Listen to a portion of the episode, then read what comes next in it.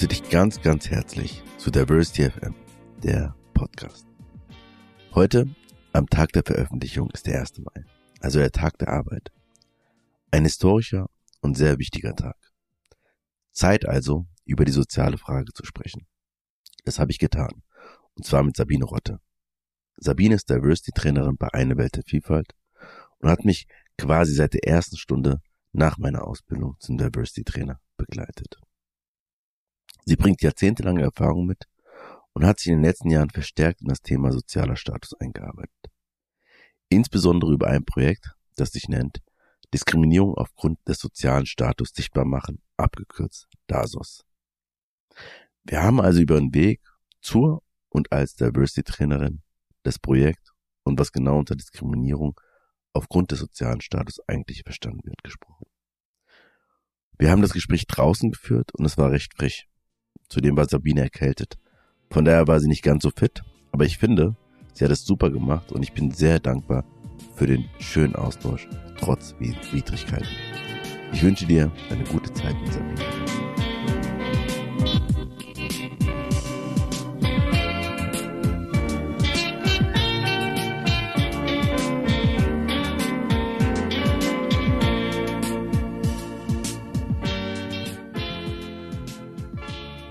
Liebe Sabine, wir sind hier in Aschaffenburg. Ähm, ähm, warum eigentlich Aschaffenburg? Ich habe genau, ich in Frankfurt und du bist äh, wo nochmal? Äh? Aktuell bin ich gerade in Patenstein. Das ist ein sehr kleines Dorf im Spessart. Und genau, und wir haben uns in der Mitte getroffen. Wir haben uns in der Mitte getroffen. Das war der Kompromiss. Sehr schön, sehr schön. Und wir sind hier am Main und ähm, in der Natur. Das geht ja jetzt seit ein paar Tagen auch wieder in Deutschland, ähm, dass man viel draußen sein kann bei diesem einfach geilen und schönen Wetter. Ähm, genau, wir haben gerade schon überlegt, wie lange kennen wir uns jetzt? 15 Jahre, ähm, etwa 2007.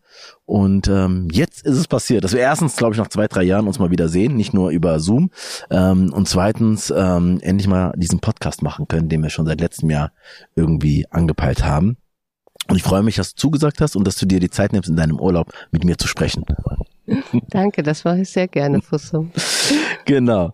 Und ähm, du weißt, äh, also tausend Fragen, ähm, aber vor allem als Diversity-Expertin, als Diversity-Trainerin ähm, interessiert mich, weil wir haben nicht alle die ausge äh, auswendig gelernte Definition von Diversity ähm, und es verändert sich ja stetig. Ähm, äh, wie begreifst du Diversity? Was ist für dich Diversity? Ich habe ja schon äh, deinen anderen Podcast gehört und weiß, dass du immer diese Frage stellst.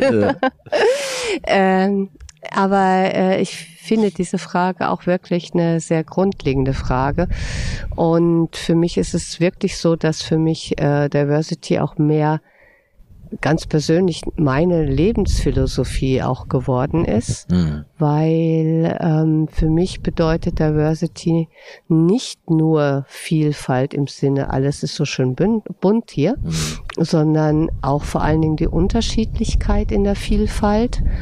Und was für mich da von grundlegender Bedeutung ist, dass ich diese Unterschiedlichkeit auch äh, wirklich vom Herzen her wertschätzen kann. Mhm.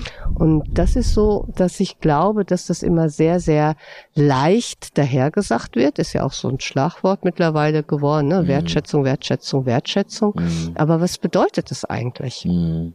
Was bedeutet wirkliche Wertschätzung?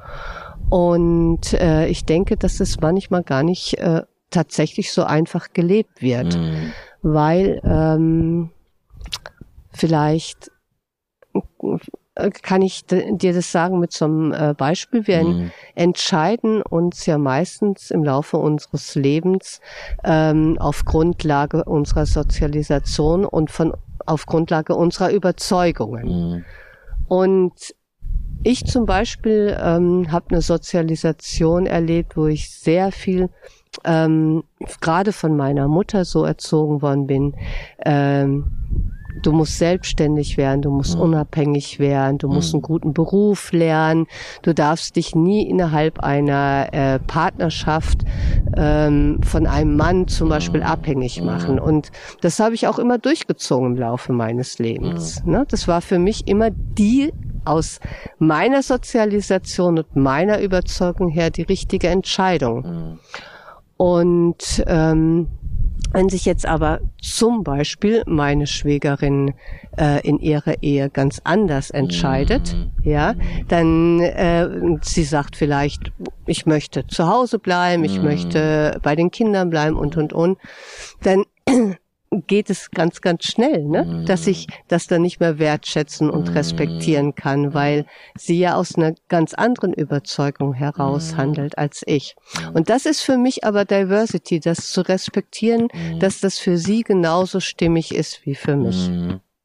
Und ähm, das heißt, es, ist immer wieder eine Herausforderung auch für, für einen selbst. Mhm.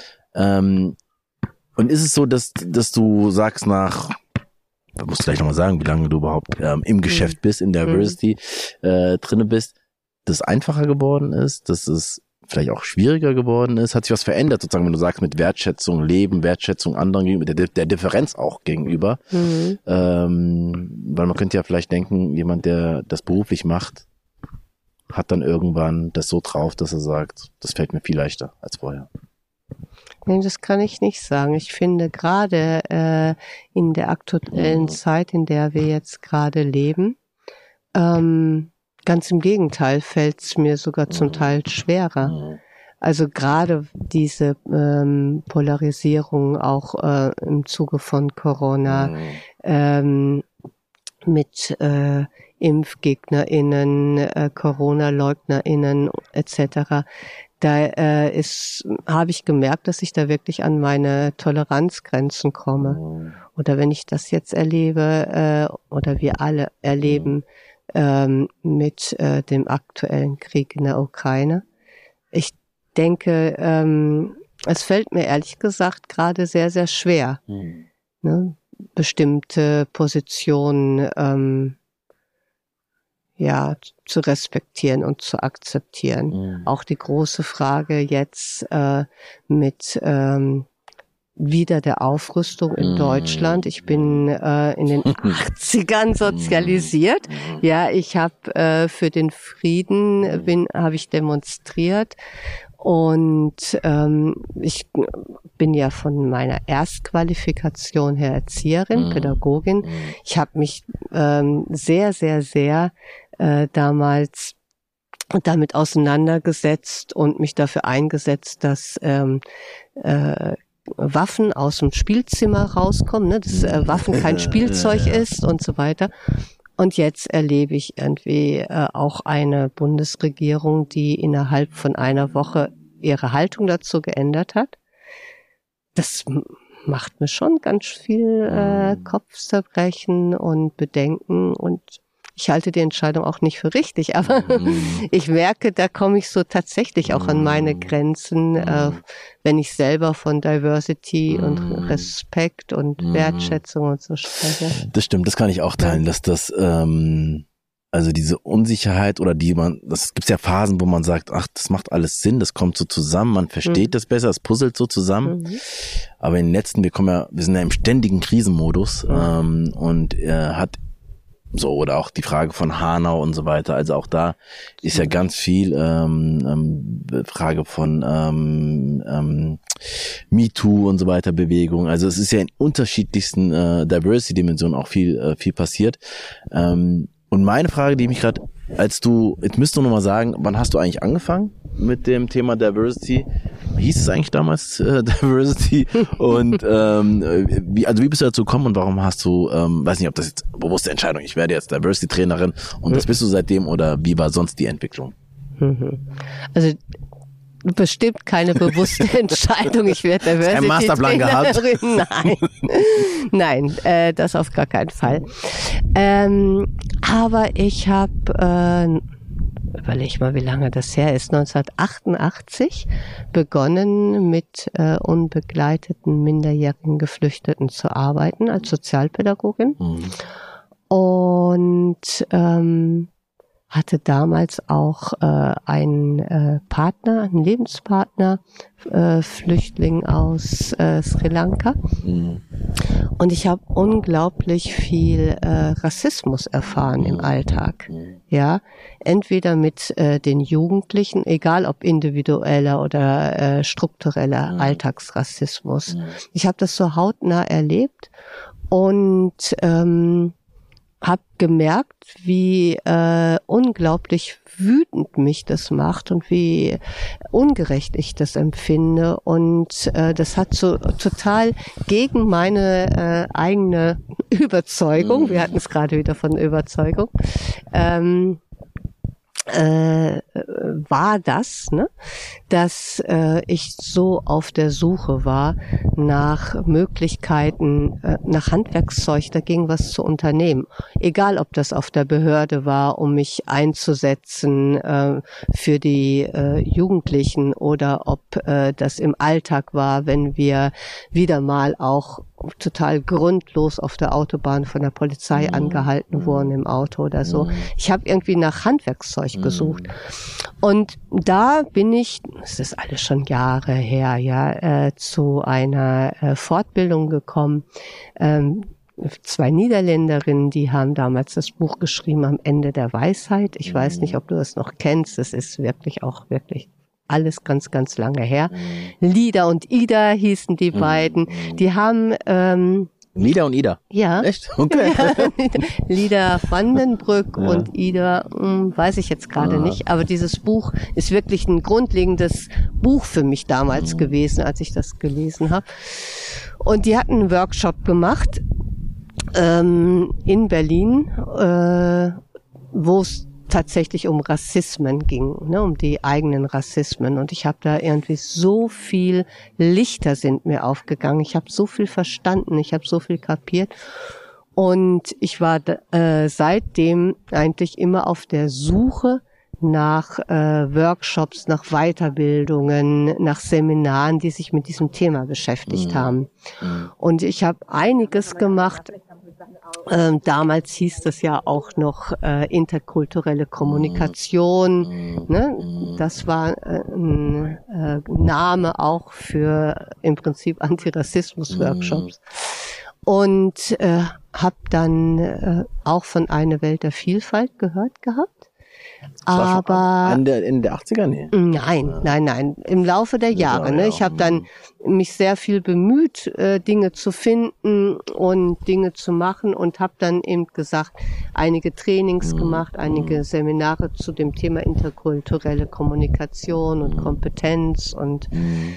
Konflikt und weiß der mhm. Kuckuck was alles. Darf ich ne? aber fragen, weil dann ging es ja weiter, aber zwei Fragen dazwischen. Das eine ist, ähm, war das Thema Rassismus, hat das vorher eine Rolle gespielt äh, für dich oder hast du es wahrgenommen? Oder so, da ist ja was, hast du beschrieben, ähm, hat sich was verändert durch deinen äh, Partner damals. Mhm. Und das zweite, ähm, warum hat sich das eigentlich so gepackt? Jetzt könnte man sagen, ja, weil mein Partner und weil äh, die Geflüchteten, mit denen ich zusammengearbeitet, so ähm, ähm, davon betroffen waren und das sich wütend gemacht hat. Mhm. Aber daraus ergibt sich ja nicht immer zwangsläufig, äh, dass man so auf die Suche geht und dann sich so weiterentwickelt. Mhm. Vielleicht ist ja. da nochmal Thema. Ja. ja, es hat immer auch was mit der eigenen Biografie zu tun, mhm. natürlich. Ich habe äh, viel Erfahrungen ähm, geteilt, aber auf eine ganz andere Art und Weise selbstverständlich. Mhm. Ja, also als äh, weiße Westdeutsche mhm. bin ich in dieser Hinsicht so privilegiert. Das mhm. hat übrigens auch was für mich mit Diversity zu tun, mhm. sich ähm, immer der eigenen Privilegien auch mhm. bewusst zu sein und die äh, der eigenen Privilegien und der eigenen Benachteiligung. Aber dazu mhm. kommen wir vielleicht später auch nochmal. Mhm. Aber ähm, ich bin als kleines Kind, da war ich sechs Jahre alt, sind wir damals von äh, Nordrhein-Westfalen nach Bayern umgezogen. Auch in ein kleines Dorf. Und ähm, über die sogenannte Weißwurstgrenze. Das war 1969. Mhm. Ne? Und ähm, das war damals noch äh, auch total ungewöhnlich. Ne? Und ich war da ein fremdes Kind in diesem Dorf. Wir waren die Zugezogenen, ne, die äh, äh, nicht von da kam. Ähm, ich war interessanterweise die Preußin. Ne?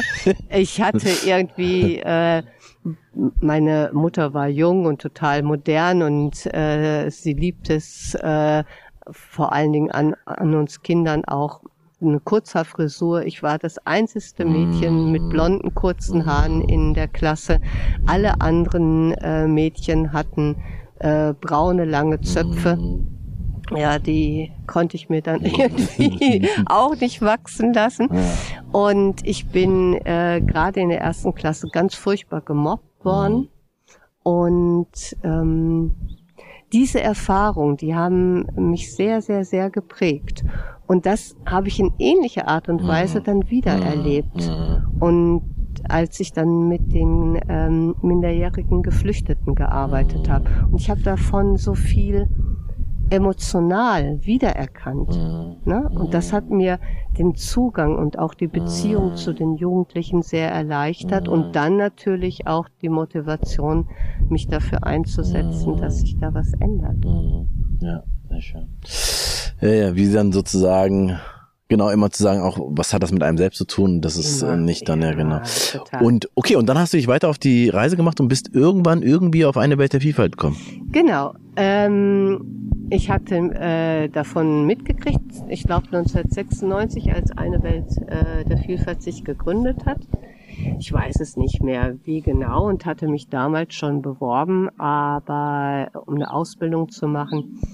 Und das hatte aber nicht geklappt. Damals war es ja noch so, dass sich Zarina mal sehr bemüht hatte, dass die Ausbildung finanziert werden. Hm. Die, die damalige ja. Vorsitzende, genau. Ja, genau. Mhm. Und ähm, ja, da bin ich irgendwie äh, nicht sofort reingekommen, aber dann im Jahr 2000, weiß ich noch, habe ich den Anruf gekriegt, äh, dass ein Platz frei wäre und ob ich noch Interesse hätte, äh, die Trainerinnenausbildung zu machen. Da war ich mhm. natürlich total happy und habe ich natürlich dann auch gemacht. Und mhm. dann habe ich 2001 das Trainerinnenzertifikat bekommen. 2001, also genau. gute 20 Jahre, ein bisschen mehr als 20 Jahre.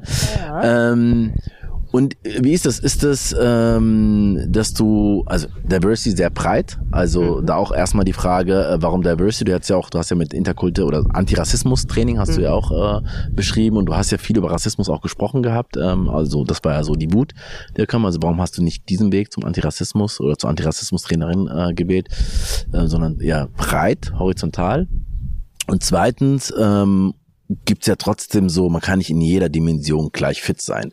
Ähm, so in den letzten 20 Jahren, was hat sich da, wo du gesagt hast, ähm, ja, die Dimension, da bin ich vor allem stärker drin ähm, und in anderen habe ich mich entwickelt und in anderen bin ich noch gar nicht so drin. Mhm. Also ich muss das noch mal ganz kurz ein bisschen ähm, korrigieren. Zu mhm. der Zeit, als ich die äh, Trainerinnenausbildung gemacht habe, war schon noch der Schwerpunkt auf dem Thema Rassismus. Und die anderen Diversity-Dimensionen sind nach und nach dazugekommen. Und ähm, es war auch damals der Schwerpunkt, es war gemeinsam, es äh, war vor allen Dingen diese Trainerinnenausbildung auch mit äh, Sozialpädagoginnen und Lehrkräften und so mhm. weiter. Und der Fokus war sehr, sehr stark eben ähm, auf äh, die pädagogische Arbeit mm. auch mit äh, Jugendlichen, mm. ähm, genau, mit Migrationsgeschichte, Fluchtgeschichte, mm. äh, POC, wie wir heute sagen, BPOC, aber damals gab es dieses mm. Vokabular noch gar nicht. Gut, und dann kamen tatsächlich die äh, anderen Dimensionen nach und nach hinzu, vor allen Dingen dann auch 2006 mit mhm. dem AGG und ähm, wo einfach nochmal klarer wurde, dass ähm, Diskriminierung ganz viel äh, Menschen betrifft auf Grundlage eben von äh, anderen Dimensionen wie eben auch Geschlecht, Behinderung etc. etc.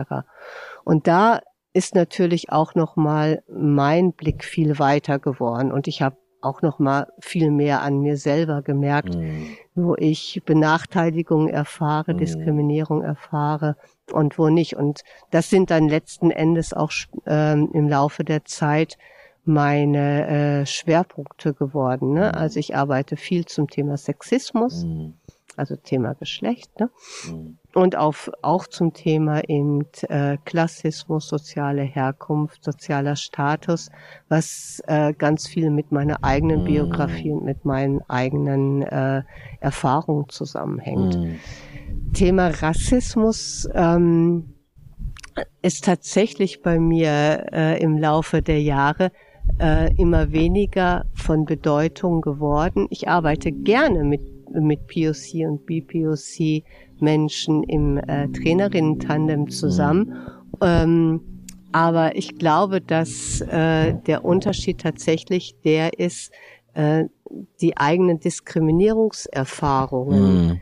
ähm, nochmal ähm, spiegeln zu können. Und die habe ich nicht. Mhm.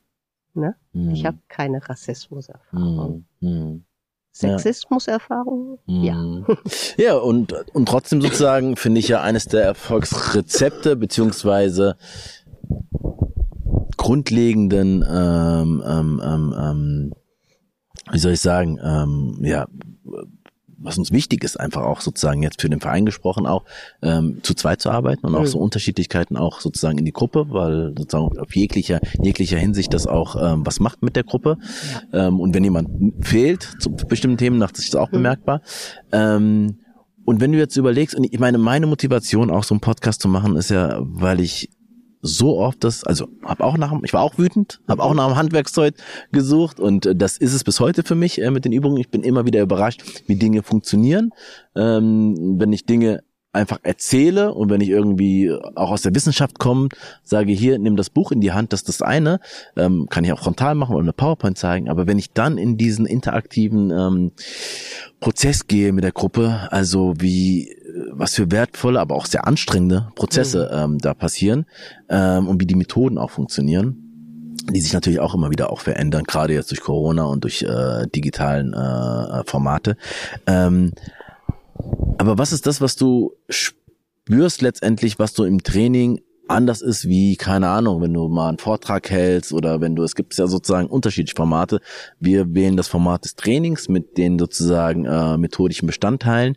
Ähm, also was macht den Erfolg für dich, wenn du sagst, du gehst zufrieden raus aus so einem Diversity-Training? Ähm, was ist das? Wenn ich die Leute berühren konnte. Mhm. Äh, wenn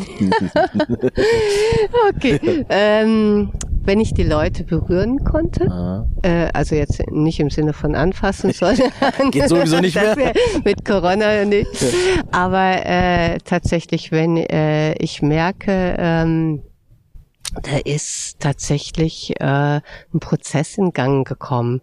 Da äh, fangen Menschen an, über Dinge nachzudenken und Dinge zu reflektieren, äh, wenn sie auf einmal Fragen haben. Ja, dann ist für mich ein äh, Training erfolgreich. Gewesen. Nicht, wenn Sie mit Antworten rausgehen, sondern wenn Sie vielleicht auch mit Fragen rausgehen. Ja, super. Das ist das Beste.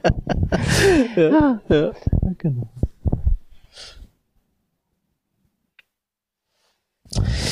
Ja, Fragen sind auf jeden Fall wichtig. Ähm, und ich merke auch diese Unsicherheitskompetenz, ähm, oder mein Lieblingsbegriff ist ja diese Kompetenzlosigkeitskompetenz äh, von Paul Mecherel, ähm, und die auch jedes Mal zu spüren, die spüre ich auch in diesen Zeiten gerade sehr stark, wie kompetenzlos ich doch bin an vielen Stellen. Und ähm, genau. Und, und und gleichzeitig spürt man ja auch manchmal als Trainer Trainerin ähm, eine, eine Herausforderung, auch vielleicht eine Überforderung in so Trainings. Was ist das für dich, was ähm, sozusagen, wenn du Leute berührst, wenn du Leute sozusagen zum Nachdenken bringst, Reflexionsprozesse anstößt, das ist sozusagen die schöne Seite. Was ist manchmal auch schwierig? Ja, diese ähm, Erwartungshaltung, ne, dass sie jetzt dann mit äh, Lösungsansätzen, mit fertigen hm, Rezepten ja. rausgehen ja. und äh, so nach dem Motto, ähm, wir haben ja schon die äh, politisch richtige Meinung. Ja. Ja, und äh, wir sind ja schon, wissen schon alles, ne? Wir brauchen jetzt nur noch die Handlungsumsetzung. Also das finde ich immer sehr, sehr schwierig. Ne? Und äh, diese Erwartungshaltung, da habe ich auch häufig so das Gefühl, ja, wir leben so in so einer Konsumgesellschaft, ne? Mhm. Irgendwie. Ja. es ist so, äh, ich gehe irgendwo hin, kaufe irgendwas und dann will ich jetzt ein Produkt haben. Ich Mhm. will mit was, mit einem Ergebnis so rausgehen. Mhm. Und das finde ich eine große Herausforderung. Ja, aber und ich finde gleichzeitig so, also zwei Sachen. Das eine ist, äh, dass wir merken, selbst wenn ich diesen Handwerks, also diesen Koffer mitbekomme, dass der nicht funktioniert in der Realität, also könnten wir ja machen. Ähm, Und es gibt ja so Ansätze, die dann kulturalisieren und sagen, hier, wenn du auf die Kultur triffst, dann das, Mhm. wenn du auf Frauen triffst, das, so, ne? Ähm, also könnte man überlegen, funktioniert nicht. Auf der anderen Seite merken wir ja auch, dass es diese Komplexheit und äh, Differenziertheit auch ganz viele Menschen überfordert, also mich auch eingeschlossen. Und die Frage ist, ist das die einzige Antwort oder ist sozusagen das, was wir oft machen, ja, man muss differenziert draufschauen. Es kommt drauf an, ähm, ein äh, Jein und so weiter.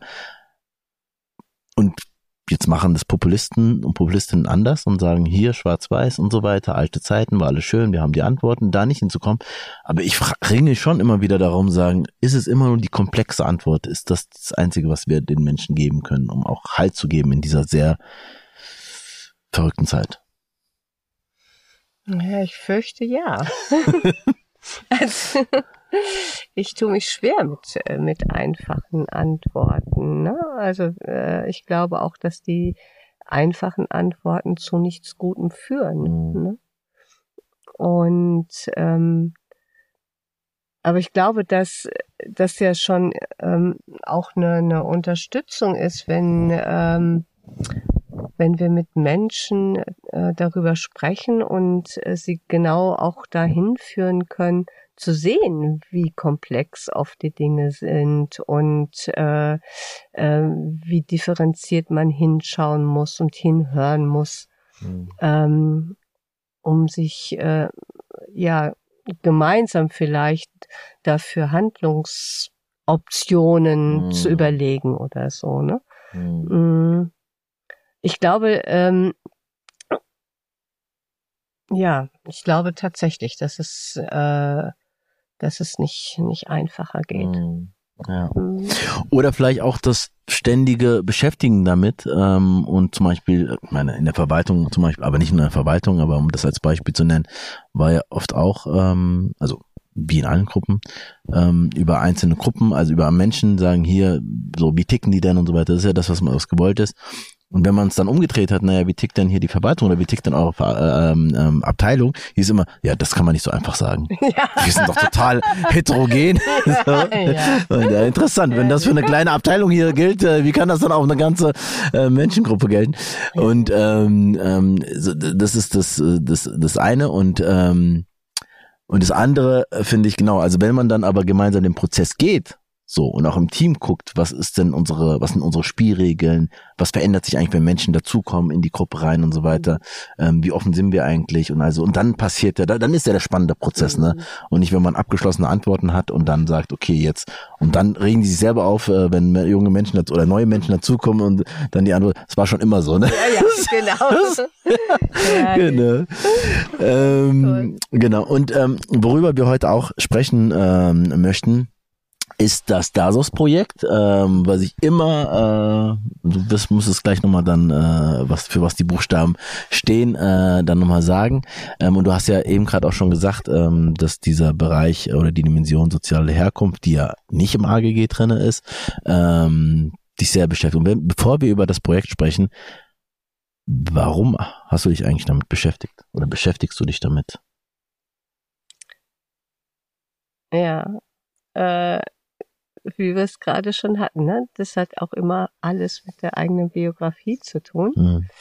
Ähm, also gefragt worden äh, zu dem Thema äh, ein Training äh, zu entwickeln, Fortbildungskonzept zu entwickeln, bin ich tatsächlich 2010 zum ersten Mal. Da hatten wir das Europäische Jahr äh, gegen Armut. Und da bin ich von der LADS-Akademie angesprochen worden. Die wollten ganz gerne äh, in dem Jahr was dazu machen, mhm. äh, dazu eine Fortbildung ähm, zu, zu machen. Und als ich dann angefangen habe, mich mit dem Thema zu beschäftigen, da habe ich gemerkt, boah, echt, das hat so viel mit dir selber zu tun. Mhm. Äh, und das hat so viel damit zu tun, soziale Gerechtigkeit in dieser Gesellschaft, ähm, wofür ich mich schon mein ganzes Leben lang einsetze. Also mhm. diese beiden Komponenten, ne? also es hat viel mit mir zu tun und mit dem, was ich erlebt habe in meiner Kindheit, in meiner Sozialisation, Dinge, die ich nicht verstanden habe. Und gleichzeitig ähm, so dieses Thema soziale Gerechtigkeit mhm. ähm, hat mich äh, sehr, sehr angesprochen. Und ähm, genau, als dann äh, 2019 das Berliner Landesantidiskriminierungsgesetz ähm, herauskam, ne? oder mhm. äh, klar wurde, das wird 2020 sicher kommen. Mhm. Und dann die Dimension sozialer Status in diesem äh, Gesetz verankert war, das fand ich irgendwie ganz toll, weil äh, letzten Endes habe ich mich ja auch bei einer Welt der Vielfalt durch unterschiedliche Geschichten, das will ich jetzt mhm. gar nicht alles erzählen, weil das jetzt äh, auch äh, den Rahmen sprengen würde, mhm. aber all die Jahre dafür eingesetzt, dass dieser Dimension mehr Beachtung geschenkt wird. Mhm. Ähm, das heißt, 2010, was war das europäische Jahr? Jahr gegen Armut. Gegen Armut war so einmal, also deswegen auch wichtig, so Gedenktage oder wenn ja. sozusagen Politik nochmal sagt, wir wollen jetzt einen Fokus draufsetzen, dann 2019, ähm, dass sozusagen in Berlin eine mhm. Veränderung auch äh, gesetzlich äh, kam und ähm, damit einhergehend auch sozusagen, ähm, wir wollen was tun. Mhm. Und das können wir tun. Und daraus sozusagen ergebend auch, wenn ich es richtig verstanden habe, dieses Projekt? Oder hat das erstmal nichts damit zu tun gehabt? Doch, das hat ganz viel damit zu tun gehabt. Mhm. Also, wie gesagt, 2010 fing es äh, an mit mhm. meiner ersten Fortbildung damals zu diesem Thema. Mhm. Damals mit Judy. Mhm. Wir beide haben dazu ein Fortbildungskonzept Stimmt, äh, ja. äh, entwickelt.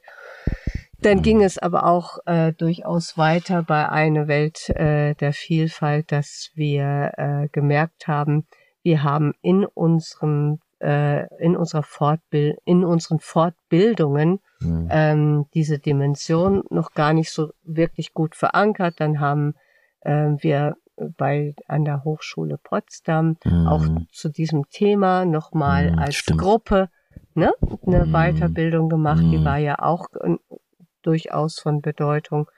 Und 2019, als dann das LADG kam, ähm, war ja nicht nur ich, sondern wir hatten äh, mehrere äh, Trainerinnen, die gesagt haben, das ist eine äh, spannende, interessante Dimension, wo wir einfach noch ganz wenig wissen.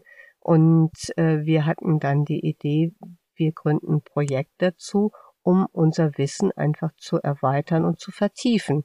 Und das ist, steckt ja in dem äh, äh Namen, in diesem Projektnamen DASUZ, Diskriminierung aufgrund des sozialen Status mm. sichtbar machen. Mm. Ne? Und dieses Sichtbarmachen ist vor allen Dingen äh, äh, darauf gezielt, dass wir erstmal unser Wissen erweitern und vertiefen mussten, weil wir bisher gar nicht so klar hatten, ne, was Aber, alles dazu zählt, Diskriminierung aufgrund des sozialen Staates. Ja, das ist interessant, weil wenn man, und du hattest ja angefangen, ähm, ähm, zu, zu sagen, dass, ähm, dass eigentlich soziale Gerechtigkeit ein Menschheitsthema ist. Hm. Also es ist jetzt so jetzt auch jetzt mal unabhängig vom von AGG ähm, einfach ähm, ein politisches, ein schon immer dagewesenes Thema. Und wenn du dann sagst, ähm, sichtbar machen, ähm, ist mein erster Reflex überraschend, äh, weil ich denke, es ist doch sichtbar. In der Gesellschaft ist es doch sichtbar, dass es soziale Ungerechtigkeiten gibt, dass Menschen aufgrund von Armut, äh, dass Menschen aufgrund von ähm, nicht vorhandenem sozialen Kapital und so weiter ähm, ähm, nicht an Spitzen kommen und so weiter, nicht an Posten kommen. Ähm, deswegen nochmal die Frage, warum ähm, war das aber erstmal, kann man sagen, ist doch eigentlich alles klar. ja, klar ist. äh, soziale Ungerechtigkeit ist sichtbar, ja. Ähm, du äh, sprichst einen ganz interessanten ähm, Punkt gerade an. Ich versuche das mal ein bisschen mhm. auseinander zu klamüsern, mhm. um was es eigentlich geht. Ähm, das Landesantidiskriminierungsgesetz in Berlin regelt ja den äh, Kontakt äh, und die Kommunikation zwischen der Berliner Verwaltung und Berliner Bürgerinnen. Mhm. So. Ähm, und das LADG sagt, die Berliner Verwaltung darf ähm, Menschen nicht diskriminieren aufgrund von, und dann kommen die mhm. ganzen Dimensionen, eben auch nicht aufgrund des sozialen Status. So.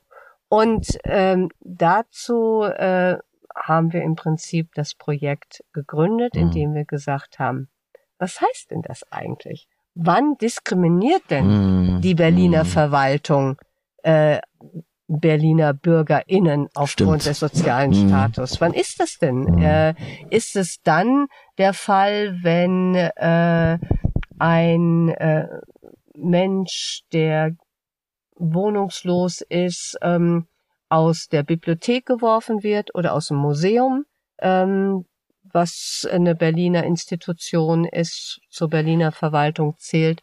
Oder ist es das, wenn ähm, eine alleinerziehende Mutter ein Zusatzangebot äh, für ihr Kind in der Kita nicht finanzieren kann, mhm. weil die Kita der äh, zum Senat äh, gehört. Ne?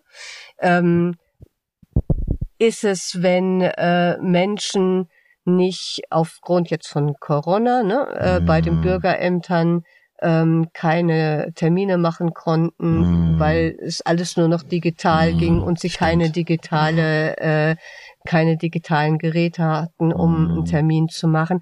Was sind denn Diskriminierungen? Ne? Das ist das eine. Diskriminierung aufgrund des sozialen Status, wo wir gesagt haben, da möchten wir ganz gerne unser Wissen vertiefen. Wir möchten ähm, einfach mehr darüber erfahren. Wir möchten wissen, was erleben die Menschen.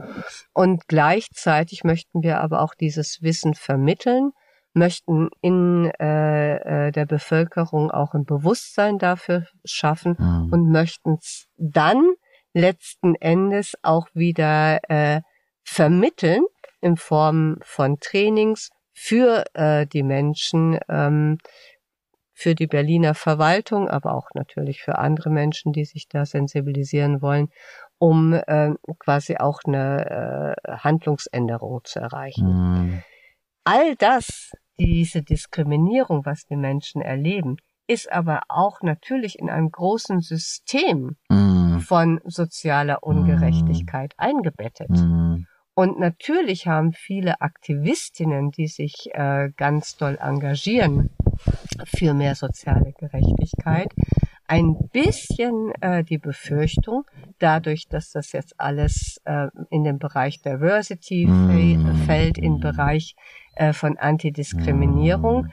dass damit äh, quasi ihr Kampf ein bisschen ausgehöhlt wird und ausgehebelt wird, mhm. ja, indem man äh, sagt, na ja, das ist jetzt alles hier äh, Antidiskriminierung, Diversity und äh, das braucht es gar nicht mehr, so diese mhm. ähm, diese Änderungen innerhalb äh, des gesellschaftlichen Systems. Und da haben sie nicht um unbedingt Unrecht, die mhm. Aktivistinnen, die diese Befürchtung haben. Aber ich glaube, es ist wichtiger, es ähm, in der Ganzheit zu sehen und zu sehen, dass eben das LADG, das Landesantidiskriminierungsgesetz, ein Instrument ist, was äh, mhm. auch insgesamt ähm, unterstützen kann in dem Kampf für soziale Gerechtigkeit und gegen Diskriminierung. Und es stimmt, aber das, das, das mhm. ist ja auch mal wieder so ein Thema, das, jetzt kann man sagen, die, die, die, die, die Kraft, die Diversity oder das, ähm, das Horizontale, die Solidarität von den einzelnen Dimensionen, wenn die dann intersektional mhm. gedacht wird und ähm, auch bearbeitet wird und gepusht wird, ähm, haben kann. Aber und das stimmt, auch die Konkurrenz die es mhm. gibt, äh, äh, zwischen den Dimensionen, die Hierarchisierung, die manchmal stattfindet, mhm. ähm, und auch das Gefühl von, wir gehen hier verloren, ähm, wenn wir, wenn wir das zusammen denken. Ähm, und das passiert ja manchmal auch, ne, mhm. ne, dass man sozusagen auch da, wie gesagt, Hierarchisierung hat und sagt, wir, wir meinen eigentlich die sechs Dimensionen oder von mir aus sieben oder mehr Dimensionen, mhm. aber eigentlich geht's immer um die äh, ein, zwei Dimensionen. Ähm, und wie gehst du? Ich meine, es geht ja über soziale Status ähm, hinaus ähm, damit um oder was ist deine Perspektive dazu? Mm, du kennst doch unsere schöne Übung von einer Welt der Vielfalt, die vier Is. Mhm. Ja. Und ähm, ich finde, diese Übung, die gibt mir so unglaublich viel, muss ich ganz ehrlich sagen, weil ähm, ich mit dieser äh, Übung, mit diesen vier Is mir so viel erklären kann. Mhm. Also jetzt nicht nur den, den Trainingsteilnehmenden, mhm. sondern mir selber. Ähm, wenn wir jetzt zum Beispiel dieses äh, erste I, die Ideologie mhm. nehmen und äh, die Ideologie im Klassismus ist. Mhm. Und äh, das bedeutet ja, äh, und oder auch äh, die Merit Meritokratie, ne? Mhm. dass äh, jeder könnte es schaffen, ne? mhm. ne? äh, wenn er sich mhm. nur genug anstrengt. Wir mhm. haben alle die gleichen Chancen ne? und äh, die Menschen ähm, sind äh, äh, quasi selbst dafür verantwortlich, mm. ob sie es hinkriegen oder nicht. Und, äh, ähm, Jeder ein Stück Schmied. Genau, mm. ne? das sind ja alles diese Annahmen, diese, mm. die in dieser Ideologie reinspielen.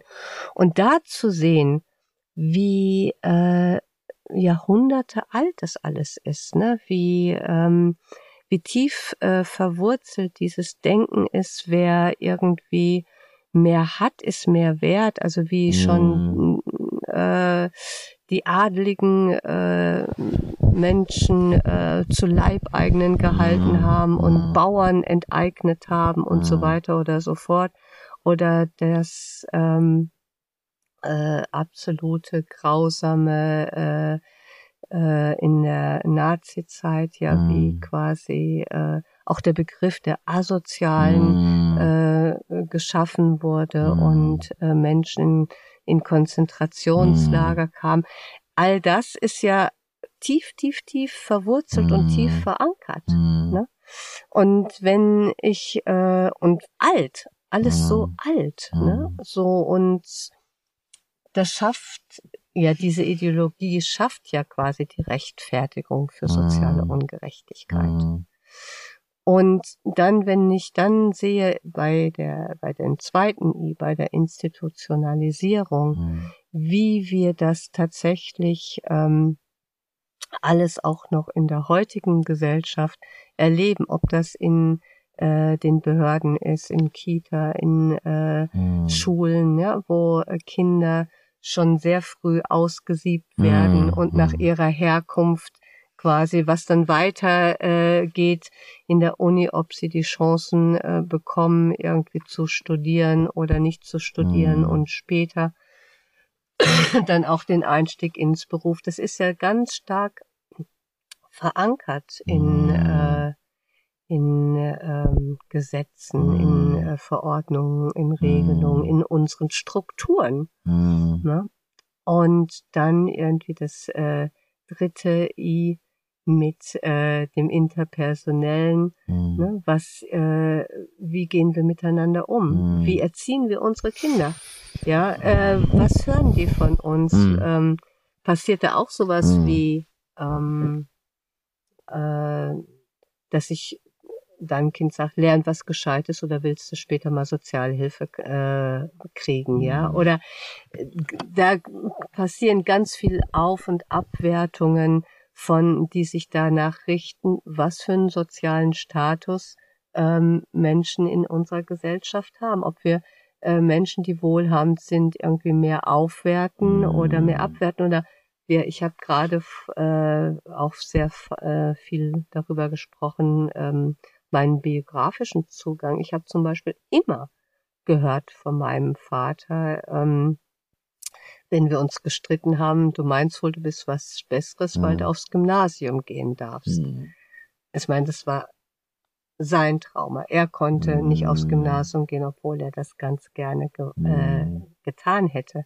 Aber es ging damals Mhm. nicht, ja, aufgrund seiner Herkunft. Also Mhm. deswegen, das ist natürlich so, dass die Menschen, die ähm, Klassismus erfahren, äh, das dann sich selbst vielleicht sogar zuschreiben, Versagensängste haben, sich äh, minderwertiger fühlen, ähm, vielleicht schuldig fühlen, weil sie es eben nicht geschafft haben, Mhm. weil sie es nicht gepackt haben.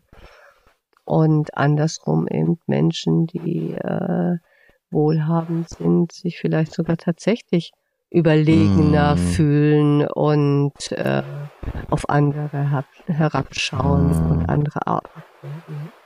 Ähm, so, und das ist so ein System, was so miteinander irgendwie verstrickt ist und eins das andere nährt und Mhm. äh, über Kreuz ist, äh, die Strukturen beeinflussen das Individuum und die Ideologie wird kommuniziert Mhm. und so weiter. Das, die VIs, die äh, kennst du ja selber Mhm. auch. Aber ich denke irgendwie, du kannst auch an allen vier Is ansetzen und du Mhm. kannst in jeden der vier Is auch ähm, etwas äh, einbringen, um da mehr Bewegung ins Spiel zu bringen und aufzulösen. Ne? Mhm. Ähm, und das ist mir wichtig. Und in diesem Rahmen sehe ich eben auch äh, die Antidiskriminierungsarbeit und solche Gesetze wie das LADG. Mhm. ne? Mhm. Das ist einfach eine Maßnahme, um, äh, um in diesem Kreislauf äh, ein bisschen was. Und, und du siehst, aber du, also du hast ja gesagt, du siehst die Gefahr teilweise, dass es sozusagen, dass es jetzt ein, also wir, wir haben ja lange dafür gekämpft, dass es Mhm. auch, ist nicht in den AGs drin, aber dass es sozusagen auch Mhm. irgendwann ähm, ähm, ähm, in dem allgemeinen Gleichbehandlungsgesetz drin ist. Ähm, und das, glaube ich, finden auch viele, die in der Bewegung drin sind, wichtig. Mhm. Und gleichzeitig gibt es die Ängste, dass dadurch auch eine Schwächung äh, geschehen könnte. für mehr soziale äh, Genau. Gerechtigkeit. Und ich denke, wir müssen es aber wirklich zusammen sehen. Mhm. Ne? Das ist, äh, ich denke, dass das eine Maßnahme sein sollte, unbedingt. Mhm.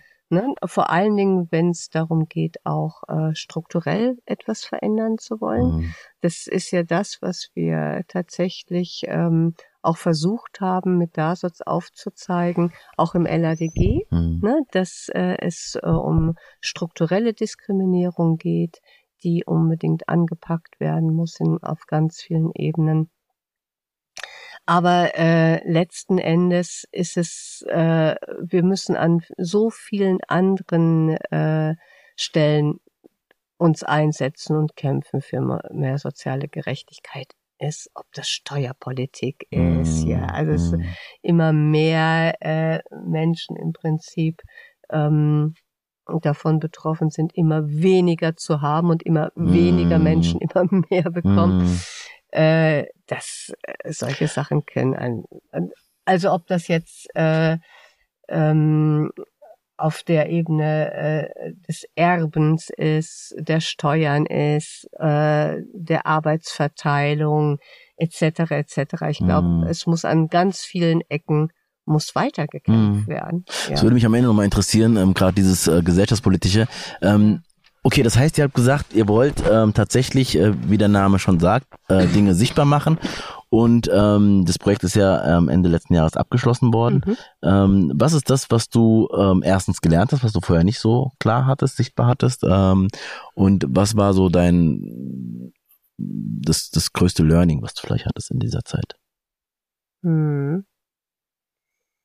Hm. Also, jetzt muss ich wirklich überlegen, weil ich hatte so viele Learnings. Habe ich mir gedacht. ich hatte so unglaublich viele. Ich habe äh, aus diesem Projekt wirklich viel mitgenommen und ähm, ich finde, wir haben auch wirklich sehr viel und also das ganze Team, wir haben Mhm. super äh, viel äh, aus diesem Projekt rausgeholt und haben echt äh, super gearbeitet. Mm, Ich glaube, ähm, ich habe tatsächlich viel über Klassismus gelernt. ja. Und äh, diese äh, wunderbare Heranführung äh, von Franz, Francis Sake. Mm. Ähm, Francis war äh, die zwei Jahre als Sozialwissenschaftlerin mit dabei und hat äh, so. uns begleitet und hat auch ganz viel Input gegeben und äh, Francis arbeitet ja beim Institut für Klassismusforschung und an unterschiedlichen Unis und ist eben auch als äh, Antidiskriminierungstrainerin aktiv und äh, macht auch ganz viel Empowerment. Hat auch ähm, dieses Buch Mm. ähm, mit herausgegeben, solidarisch gegen Klassismus und schreibt ja auch ganz, ganz, ganz Mm. viel. Und ich kann mich noch äh, daran erinnern, äh, an ihre PowerPoint, die sie zu Bourdieu gemacht hat und an die Kapitalsorten Mm. und diese Zusammenhänge dieser äh, vier Kapitalsorten, Mm. ob du sie eben hast oder nicht hast, ne? Mm. Ähm, was dir mit äh, auf den Weg gegeben wird. Äh, und da habe ich ganz viel Zusammenhänge begriffen. Also da ist, ist mir wirklich ganz, ganz viel klar geworden, Mm. um äh, Dinge zu verstehen, wie sie auch in der Gesellschaft funktionieren. Also dafür bin ich sehr, sehr dankbar, Mm. ähm, dass wir diese Begleitung hatten. Genauso aber auch bin ich sehr dankbar für die Begleitung von Juristinnen, die wir dabei hatten, ähm, von äh, Nasli Agalgasey, die äh, weiß ich gerade gar nicht, ob sie noch verweilt in den USA. Da Mhm. hatte sie ähm, eine Zeit lang gearbeitet und war dann im Zuge von Corona auch immer digital Mhm, zugeschaltet. ja, War ja. ja alles. Im Prinzip waren die ganzen zwei Jahre. Äh, die Corona-Jahre und wir haben ganz viel äh, digital einfach erarbeiten müssen. Mm. Aber es hat trotzdem gut funktioniert.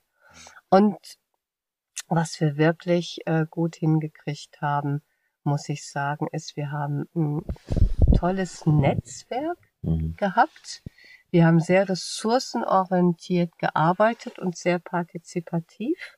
Wir hatten ganz viele äh, Menschen, die aktiv waren in der Antidiskriminierungsarbeit, aber auch in der äh, sozialen Arbeit und ähm, ganz viele Erfahrungsexpertinnen, so haben wir die Menschen genannt, die Klassismus erfahren. Das, das war ja die Debatte, habe ich auch mitbekommen. Ähm, wieso habt ihr diesen Begriff gewählt?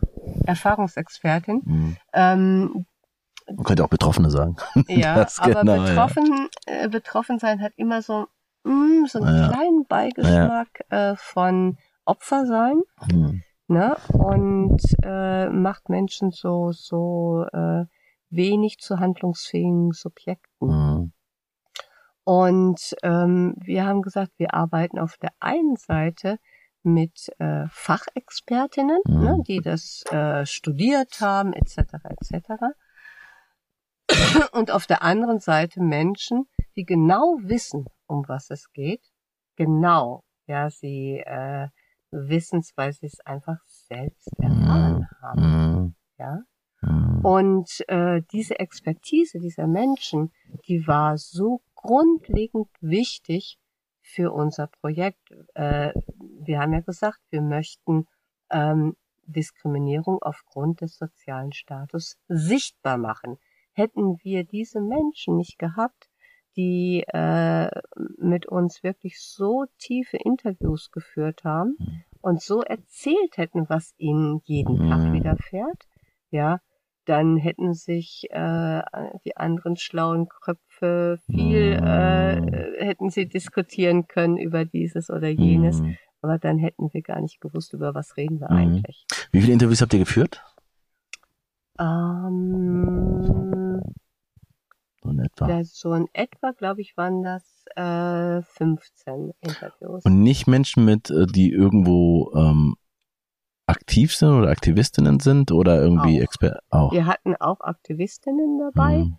aber wir hatten äh, Menschen äh, auch dabei, die ähm, nicht, sich nicht als Aktivistinnen bezeichnen würden. Mhm. Mhm. Und ähm, was ist das, was so, also bestimmt auch sehr unterschiedlich, was da berichtet wurde, Ja, aber was ist aus den Interviews so, was sind so, so zwei, drei Schlagseiten, die, sagen. nee, Nein. Fall so vielschichtig und es Ja, ist nicht so, dass immer wieder die gleichen Geschichten erzählt Nein. wurden. Nein. Mhm. Wir haben ähm, auch ganz bewusst versucht, äh, möglichst intersektional äh, zu interviewen, Mhm. ne, dass also Menschen äh, ähm, dabei sind, die äh, Intersektion haben, vielleicht Behinderung und Mhm. sozialer Status, andere Alter und sozialer Status, andere Ah, äh, Okay. Rassismus und deswegen sind die Erfahrungen so vielschichtig Mhm. und so unterschiedlich, Mhm. ja.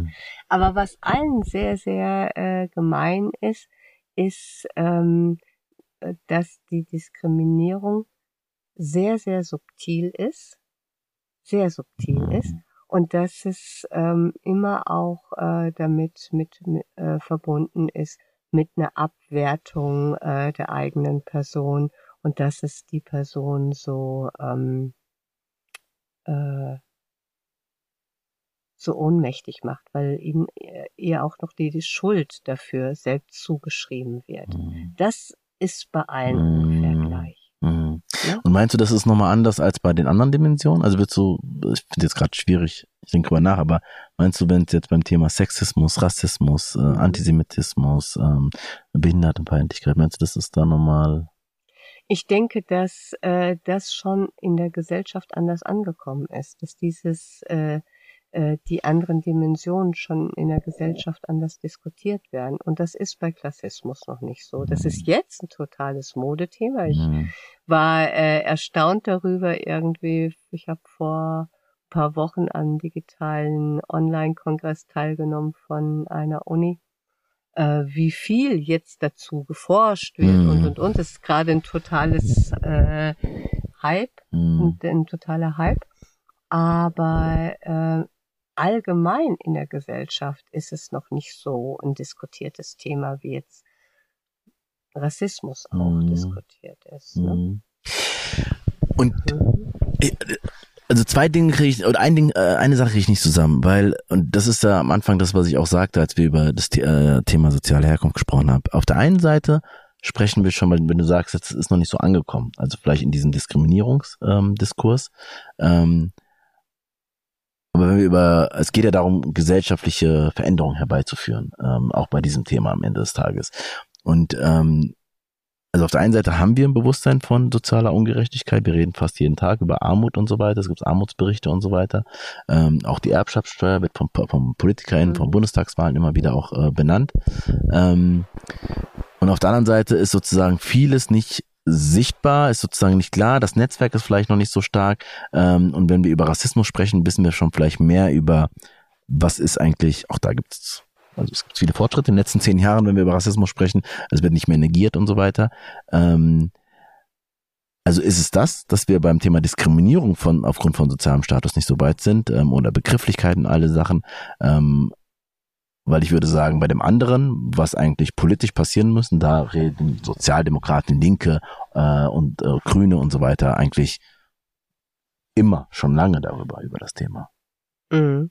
Ja, ich bin ja auch wirklich sehr, sehr froh und hoffe tatsächlich, dass mit dieser äh, neuen Regierung, die wir jetzt haben, Trotz FDP. okay, Konnte ich mir nicht, konnte ich mir nicht ersparen.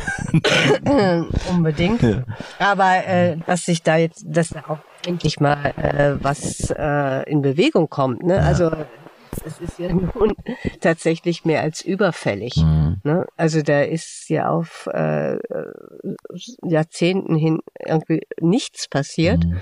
Und ähm, ich denke, wir, wir bewegen uns in die richtige Mhm. Richtung. Ne? Also äh, ob das jetzt die Kindergrundsicherung Mhm, zum genau, Beispiel ist, genau, ne? das ja. ist schon mal oder Bürgergeld. Mhm. Ne, es sind also in, ich sag jetzt in die richtige Richtung. Mhm. Äh, Es gibt bestimmt noch viel Luft nach oben. Ja. Ne? Und die aktuelle Situation, wie sie gerade ist, Mhm. mit dem Krieg in der Ukraine, Mhm. äh, macht es garantiert nicht leichter, sondern vielleicht sogar eher schwerer.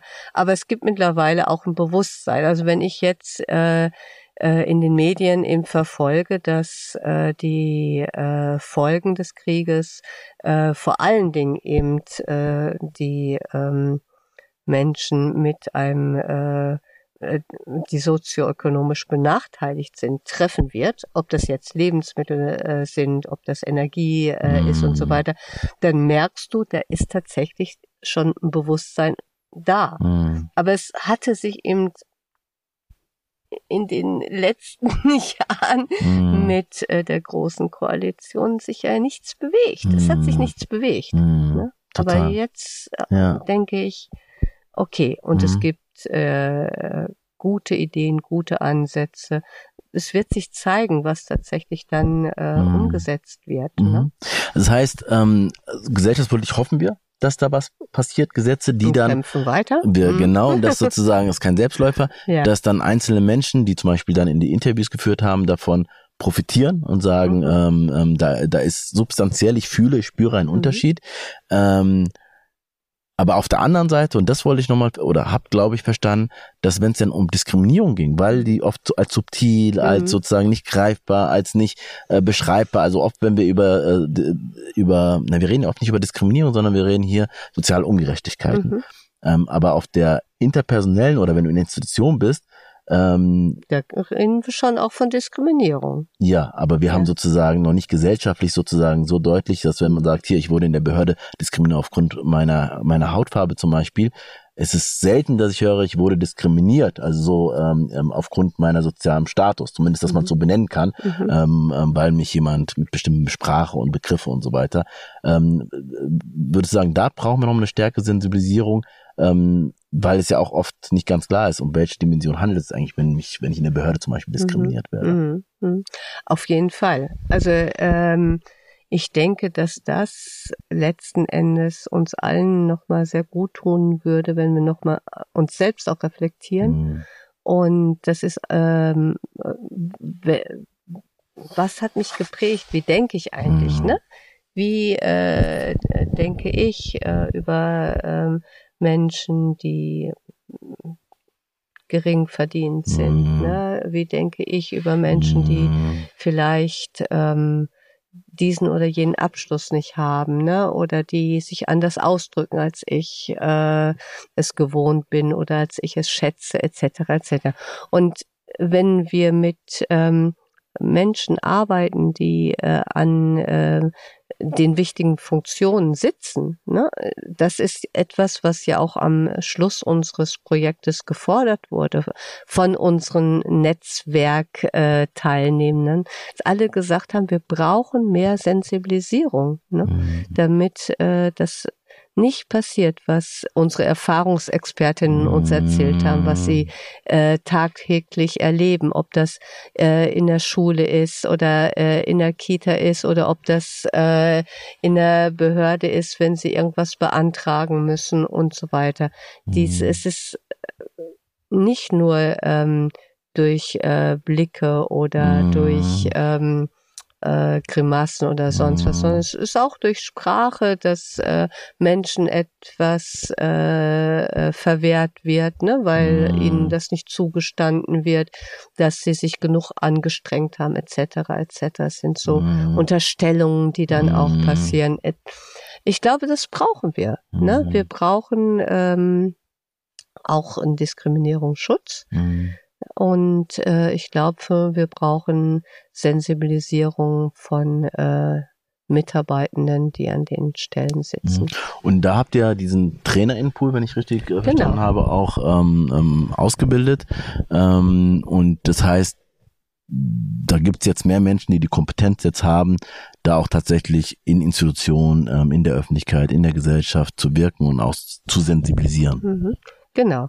Wir haben also ähm, auf Grundlage unseres Wissens, was wir in Mhm. den zwei Jahren bei DASOTS uns erarbeiten konnten durch viele ähm, äh, Interviews, die wir gemacht haben, äh, durch den Austausch mit äh, unseren Netzwerkteilnehmenden etc., haben wir ein Curriculum erstellt. Habe ich ein Curriculum Mhm. erstellt mit äh, unterschiedlichen Methoden für Sensibilisierungstrainings und äh, viel Theorie-Input Mhm. auch nochmal. Und damit haben wir zwölf TrainerInnen von Mhm. einer Welt der Vielfalt weitergebildet. Und die könnten jetzt äh, losgehen und könnten in äh, Institutionen, Organisationen Trainings anbieten zum Thema ähm, Diskriminierung aufgrund des sozialen Status. Und Sensibilisierungstrainings machen. Okay. Das heißt sozusagen, wenn Leute, die jetzt zuhören, ähm, sagen, ich möchte bei mir im Bereich ähm, was verändern, dann könnte man sozusagen anklopfen und sagen, kommt doch mal bitte hierher. Wir Herzlich haben da einen Bedarf. Genau. Und äh, sag mal, ähm, ähm, genau, zwölf Leute ausgebildet. Ähm, und würdest du sagen, dass diese Trainings anders sind als äh, die Diversity Trainings oder sind die sozusagen im Wesentlichen methodisch und so weiter ähnlich aufgebaut oder musstet ihr anders ansetzen? Nee, wir mussten nicht anders ansetzen. Mhm. Ich habe äh, sehr darauf geachtet, dass wir nach den Prinzipien von einer Welt mhm. der Vielfalt auch prozessorientiert mhm. arbeiten können und dass es erst sehr äh, um äh, die Wahrnehmung geht und äh, mhm. dann auch nochmal um individuelle Diskriminierung und dann auch mhm. strukturelle Diskriminierung und dann auch tatsächlich um äh, Handlungsoptionen. Ähm, das äh, spielt alles mit rein und sie sind genauso aufgebaut wie andere Diversity Trainings mhm. auch. Abschließend ähm, zwei auf zwei Ebenen. Das eine ist, ähm, jetzt ist das Projekt ausgelaufen oder es ist beendet. Ähm, nee, davor nochmal ein. Sozialer Status finde ich nochmal wichtig, ähm, auch Begrifflichkeiten an der, mhm. an der Stelle. Ich habe jetzt automatisch immer soziale Herkunft gesagt. Ähm, vielleicht kannst du mal sagen, ist es, ist es besonders wichtig, so vom sozialen Status zu sprechen oder ist es egal, soziale Herkunft, sozialer Status? Nein, also aus meiner Perspektive ist es überhaupt ähm, überhaupt nicht unwichtig. Mhm.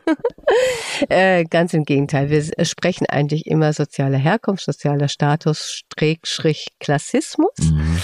Und im LADG steht ja äh, Diskriminierung aufgrund des sozialen Status. Und mhm. wir haben uns ja auch damit beschäftigt bei DASOZ, ähm, vor allen Dingen im ersten Jahr 2020 Begriffsklärung. Was genau. ist eigentlich was? Ja. Genau. Und äh, im LADG wird gesagt, dass also Diskriminierung aufgrund des sozialen Status auch die soziale Herkunft mit einschließt, weil nämlich aufgrund der äh, ähm, der Situation, wie sie jetzt gerade ist, wird dir eine soziale Herkunft zugeschrieben, auf derer du, auf Grundlage derer du dann eventuell Diskriminierung erfährst. So äh, war die rechtliche Begründung mhm. im LADG. Was wir dann herausgefunden haben im Laufe äh, unserer Arbeit ist, dass eigentlich ähm, klassistische Zuschreibungen viel mehr diese Diskriminierungsform bezeichnen würden. Also wenn ich Menschen äh, abwerte ähm, und ähm, etikettiere und schlechter behandle äh, als andere, weil ich ihnen eine bestimmte Herkunft zuschreibe, ähm, das würde im Prinzip diese Diskriminierungsform besser mm, beschreiben. Mm, ne? Wir mm. haben das ja auch ähnlich mit rassistischen ja, ja, Zuschreibungen ja, und so weiter. Genau. Und ich glaube, ähm, wenn wir von sozialer Herkunft sprechen, dann äh, greift das zu kurz. Ja, weil äh, wenn jetzt zum Beispiel ein ähm, obdachloser Mensch mm, ähm, ja, äh, sehr sehr schlimm behandelt wird, vielleicht sogar äh, verprügelt wird, ja, dann kann dieser Mensch eventuell eine ähm, sehr wohlhabende ähm, soziale hm, Herkunft ja, gehabt haben, ja. etc. Ja, vielleicht äh, auch äh, einen Uni-Abschluss und sein persönliches äh, Schicksal hat ihn da auf die Straße ge hm. äh, geführt, ja. Ja, Aber es hat nichts mit seiner Herkunft ja. Zu tun, sondern mit seinem aktuellen Status. Ja, ja, ja, weil wir oft sagen so Sozialisation und dann wie das Kinder dann sozusagen, das ist ja die Statistiken gibt's ja immer dazu, wie viel machen Abschluss und so weiter, aber und wahrscheinlich ist es auch die Mehrheit von den Menschen, die sozusagen so aufgewachsen sind. Aber es gibt auch Menschen, stimmt, und dann ist das genau. genauer der Status und damit ist auch gemeint auch ja. wie die Zeit davor war. Also ich finde finde es äh, genauer wenn äh, wir das äh, so bezeichnen. Aber wie gesagt, äh, lieber spreche ich eigentlich von äh, klassistischen Zuschreibungen, klassistischer mm. Diskriminierung, weil das alles umfasst mm. viel mehr. Ja, das, ich. das fand ich jetzt mal gut, mhm. dass wir es auch noch angesprochen haben. Genau, abschließend zwei, zwei Ebenen. Das eine ist, ähm, Genau, Projekt ist beendet. Was wünschst du dir jetzt ähm, äh, im Sinne des Projektes, wie es eigentlich jetzt ähm, gerade jetzt in Berlin mhm. weitergehen sollte, müsste? Mhm.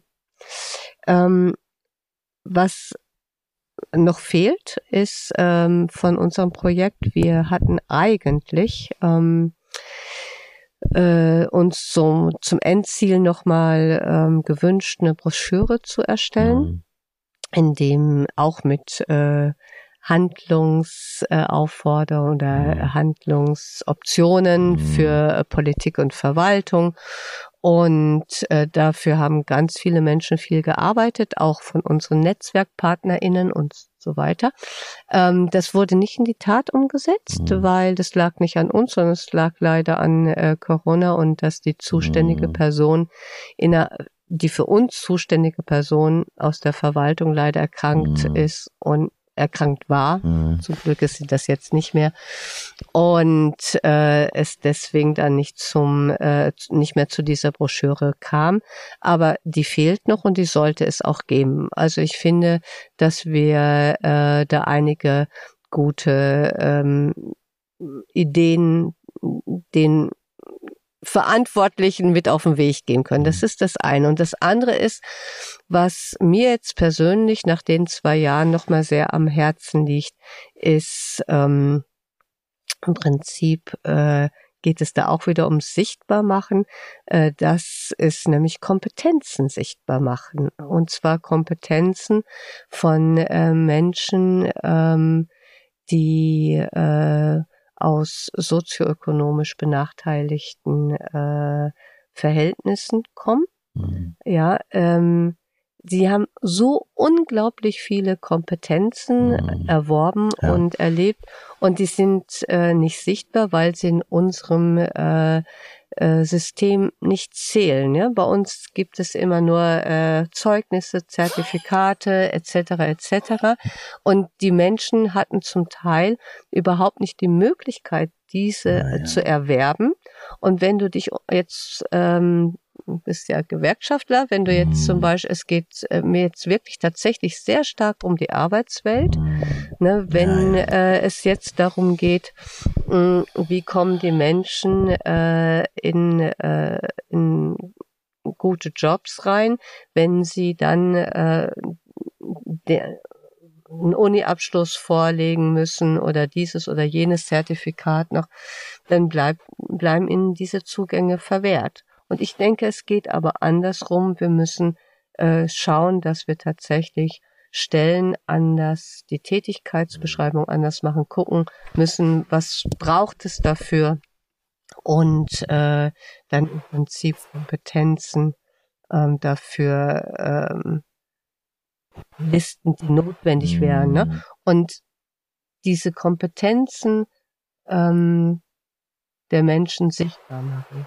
Das ist noch etwas, was ich weiß noch nicht wie, ja, ja. ja äh, wie das gehen kann, aber das ist sowas, was ich merke, das brennt mir noch unter den äh, Fingernägeln. Ich habe gestern erst ähm, im Zuge des Fachkräfteeinwanderungsgesetzes und die Frage von Anerkennung von dem mhm. Ausland erworbenen. Abschlüsse ja. ähm, und dass natürlich das auch gewerkschaftlich ein Thema ist, weil ähm, dieses, dieses, diese, dieses, diese Ausbildung, die wir in Deutschland haben, ist sozusagen ja auch nicht etwas, was ähm, in der Welt so selbstständig ist. Das ist ja auch immer sozusagen hier, das ist wichtig, drei Jahre Ausbildung und so weiter. Wir hatten das beim Thema 15, 16 Geflüchtete, wo dann Arbeitgeber gesagt haben, ähm, naja, wir bräuchten nochmal eine Entgeltstufe Null für Menschen, mhm. die und da war die Antwort, Gewerkschaft, die Antwort, wenn die Menschen das Gleiche machen, dann sollen sie auch das Gleiche verdienen. Das ist ein. Das andere ist natürlich, dass man sagt, ähm, eine Berechtigung oder es wichtig ist, dass bestimmte Abschlüsse so und gleichzeitig habe ich äh, sozusagen wichtig sind, mhm. ähm, dass man bestimmte Abschlüsse dann hat. Das führt aber genau zu dem, was du gesagt hast. Ähm, hab eine Person vor Augen, die einfach total kompetent ist in ganz vielen mhm. Sachen, aber die hat die nötigen Stempel und Abschlüsse ja. nicht. Ne? Ja. Ja. Ja. Und das ist etwas, was gerade glaube ich in Deutschland nochmal äh, ja. sehr ähm, ja, problematisch ist. Ja. Um, also unbedingt. Ich äh, sehe es ganz genauso. Mit ja. den, ähm, du hast recht, also mit den geflüchteten Menschen ähm, ist das Thema genau. ist sehr, sehr, ja. sehr ähnlich. Genau. Letzte Frage. Du hast jetzt ähm, die Möglichkeit, wir haben von der Bundesregierung gesprochen, von der Bundesregierung, äh, von der Ja. neuen, Mhm. ähm, und jetzt wieder ganz viele Sachen, die verändert werden müssen, aber nenn doch mal drei Dinge, wo du sagen würdest, jetzt, heute, im Moment würde ich sagen, die drei Dinge, wenn du die Möglichkeit und die Macht hättest äh, und Einfluss hättest, äh, dann würde ich die Dinge, äh, die drei Dinge, kannst auch zwei oder eins nennen, ähm, ähm, am liebsten politisch ähm, oder gesellschaftspolitisch umgesetzt. Die Frage kann ich gerade nicht beantworten. Nein, äh, das kann ich äh, dir auch wirklich sagen. Also mich äh, macht die aktuelle Situation mit dem Krieg in der Ukraine ähm, und die ganze Welt, wie die gerade äh, auch ähm, reagiert und mich macht es gerade so unglaublich sprachlos und ähm, ich habe auch keine Gedanken dazu. Ich habe auch gerade keinen Wunsch. Ich wünsche mir gerade wirklich äh, Weltfrieden, ne? Und ähm, und jetzt nicht nur, weil äh, äh, Krieg in der Ukraine ist, sondern Krieg gab es oder gibt es ja aktuell auch im Jemen, Krieg gibt es in Syrien, Krieg gibt es in Eritrea. Ja, also ich wünsche mir wirklich, äh, und das hat aber unsere Bundesregierung leider jetzt nicht in der Hand, ja, ich würde mir wirklich Frieden auf dieser ganzen Welt wünschen.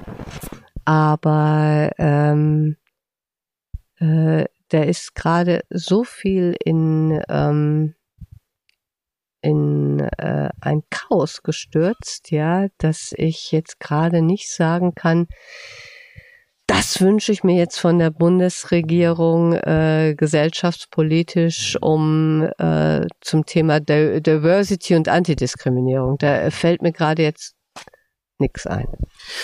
Passt ja zu dem, was du vorhin gesagt hast. Ähm, wenn du ähm, Menschen in Trainings berühren kannst und äh, mit Fragen rausgehen kannst, dann ist das doch ähm, auch eine gute Frage an die, die zuhören und die bis jetzt zugehört haben, äh, zu sagen, naja, was ist es denn? Und, und ehrlich gesagt, es ist so. Wo man denkt, also mit was beschäftige ich mich gerade eigentlich so, um nicht zu relativieren, aber zu sagen, es ist Chaos gerade ähm, und können wir uns mit Händen und Füßen äh, dagegen wehren. Der wird auch leider, hoffentlich nicht lange, aber leider ist der gerade so. Mhm. Ähm, und das auch zuzulassen, ist, glaube ich, genauso wichtig und dafür soll es auch Raum geben in diesem Podcast. Ähm, und ich fand's echt schön. Also manche Dinge sind dann wirklich manchmal gut, wenn man dann lange wartet. Wir waren draußen. Jetzt ist es aber, ähm, was ist es jetzt? Ähm, Anfang, na, Mitte März. Und naja, der blaue Himmel und die Sonne kann ein bisschen täuschen. Es war doch kalt. Wir sind jetzt am Ende nach der Hälfte im Auto gelandet. Ähm, ähm, genau, aber äh, vielen Dank, dass du erstens dieses Projekt nochmal benannt hast, aber das ging ja viel mehr auch um dieses Thema soziale Herkunft, was im, im Diversity-Kontext ähm, nicht so viel eine Rolle spielt. Leider. Und hoffen wir, dass es das ähm, in Zukunft tut. Ähm, aber auch das, was du vorher gesagt hast, wie überhaupt dein Weg war zum Thema Diversity, weil ich weiß, dass ich am Anfang ähm, 2007, als ich da meine Ausbildung fertig gemacht habe, dass du eines der TrainerInnen warst, die mit der ich dann sozusagen angefangen habe, meine Anfänge hatte und kann mich noch sehr gut an die ersten, man kann das erste Training ja nie vergessen, ähm, gut erinnern. Ähm, genau, und das sozusagen 15 Jahre später wir immer noch in Kontakt sind, was mich sehr freut. Äh, wir gehen jetzt gleich auch nochmal ohne Mikro dann auch nochmal einen Tee trinken, äh, was auch schön ist. Ähm, genau, also von daher ist das auch sehr persönlich und ähm, sehr vertrauensvoll ähm, und vielen Dank, dass du dir die Zeit dafür genommen hast. Ich danke dir, Fussum, dass du mich eingeladen hast. War mir ein großes Vergnügen. Welcome back aus dem Gespräch mit Sabine. Kurz vor dem 1. Mai habe ich eine aktuelle Statistik gelesen. Das Vermögen der zehn reichsten Menschen in Deutschland hat sich seit der Pandemie auf 256 Milliarden Dollar erhöht. Ein Anstieg um 78 Prozent. Ich sage es nochmal, 78 Prozent. Das entspricht etwa dem Gesamtvermögen von 33 Millionen Menschen in Deutschland. Unglaublich. Es ist wichtig, dass wir diese absolute Schieflage nicht hinnehmen und nicht nur am 1. Mai deutlich machen, dass die soziale Frage eines der entscheidenden Themen unserer Zeit ist. Und aus diesem Grund ist es auch wichtig, dass wir den sozialen Status als integralen Bestandteil von Diversity sehen, auch wenn es im AGG zurzeit nicht so ist. In Berlin ist es anders. wie Sabine beschrieben hat. Dort gibt es also nun seit Juni 2020 den rechtlichen Schutz vor Diskriminierung aufgrund des sozialen Status. Folgerichtig wurde das Projekt gestartet und es wurde deutlich, dass wir an der Stelle noch ganz, ganz am Anfang stehen. Umso wichtiger, dass Expertise aufgebaut wurde und vor allem, und das finde ich besonders spannend, dass sogenannte ErfahrungsexpertInnen zugehört wurde. Sie nicht nur als Betroffene wahrgenommen, sondern als ExpertInnen sichtbar gemacht wurden. Denn neben den großen politischen Fragen geht es, wie immer beim Thema Diversity, um Menschen, die etwas zu sagen haben und die viel wissen. Wir brauchen noch viel mehr Sensibilisierung und Bewusstseinsbildung. Das wurde mir nochmal nachdrücklich klar. Also lasst uns weiter am Ball bleiben. Ob auf der Straße, in Workshops und Trainings, in der Wissenschaft, in den Communities, in der Politik und überall, wo es sonst noch hingehört damit sich die Verhältnisse endlich ändern. In diesem Sinne, Peace, Love and Harmony, dein 不错